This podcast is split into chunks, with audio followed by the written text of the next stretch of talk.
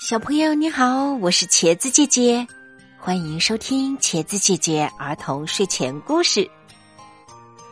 接下来一起来听故事。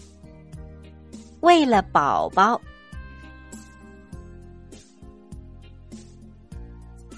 鼠先生和鼠太太没有什么朋友，这除了他们家族有不光彩的偷偷摸摸的历史外。还因为他们的家太糟糕了，迫不得已去过他们家的人都说，那简直是个垃圾场，任何杂七杂八的东西都横躺着、竖躺着，他们歪歪扭扭的、乱七八糟的、灰不溜秋的，就那样堆在沙发上、床上、窗台上、桌子上。甚至连屋顶上都挂满了一些破破烂烂的脏布条。鼠先生和鼠太太却已经习惯了这种生活，他们甚至有点喜欢这样的环境。累了，坐哪儿都一样；困了，躺哪儿都一样。其实呀，他们也没有什么累的时候。除非是饿了，为找点吃的才动一下腿脚。其余的时间嘛，他们会抬头看外面天上飘着的白云，看青鸟扑腾着翅膀从眼前飞过，看屋子外的老槐树哗啦哗啦的抖动着叶子，有时。鼠太太会惊讶的望着鼠先生说：“亲爱的灰鼠，你的毛怎么又黑了点呢？快变成了一只黑老鼠啦！”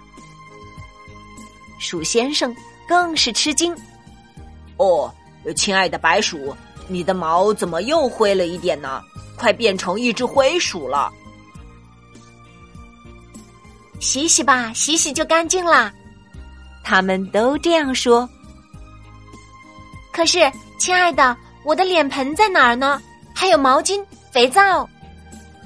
那就算了，啊，不洗了，还那样黑就黑吧，灰就灰吧。两只老鼠就一直那样生活着。第二天，他们的鼠宝宝出生了，因为一些意外。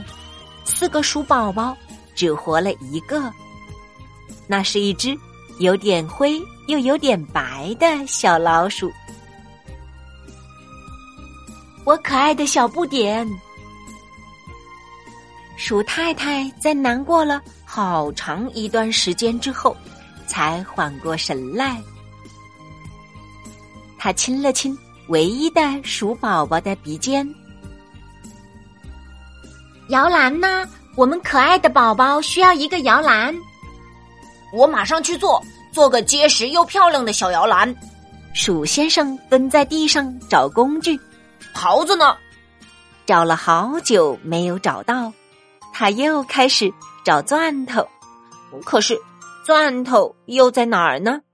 甚至那块要两只鼠才能搬得动的大木板都不见了。马上天就暗下来，可是鼠先生还是找不到任何一样做摇篮的工具或者材料。鼠太太不耐烦了，抱着鼠宝宝围在鼠先生旁边转呀转，看着鼠先生着急的在果壳堆里满头大汗的找。却依然什么收获也没有。他忍不住的嚷嚷：“没用的家伙，脏家伙，烂家伙，都是你以前只顾着享受来着，没有好好整理这个家。看我们的孩子，连个不像样的摇篮都没有，像样的摇篮就更没有了。”鼠先生一边找一边回嘴：“你这个懒婆娘！”扫地扫的扫帚都没了，洗碗洗的抹布都没了。哦不，你是一次都没有扫过地，扫帚就不见了；一次都没有洗过碗，抹布就不见了。还好意思说我？哼！两个人说累了，望着眼前一大堆黑乎乎、灰蒙蒙的脏东西，越看越像垃圾堆。鼠太太撇了撇嘴，想说些什么；鼠先生也撇了撇嘴，想说些什么。整理整理屋子吧，我们的鼠宝宝不可能生活在垃圾堆里的。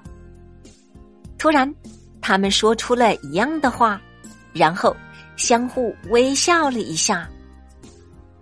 鼠太太眼尖，一眼看到了缠在沙发腿上的一根毛线绳，他用毛线绳把鼠宝宝捆在自己的背上，腾出双手。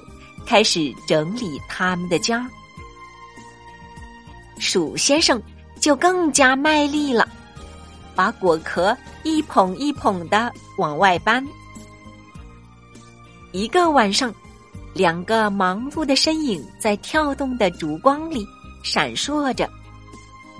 鼠宝宝趴在鼠太太温暖的背上，一颠一颠的睡得好香好香啊！睡吧，睡吧，亲爱的孩子，等你醒来，一个亮堂堂的家就出现了，一个亮堂堂的家就出现了。鼠太太轻轻的说着。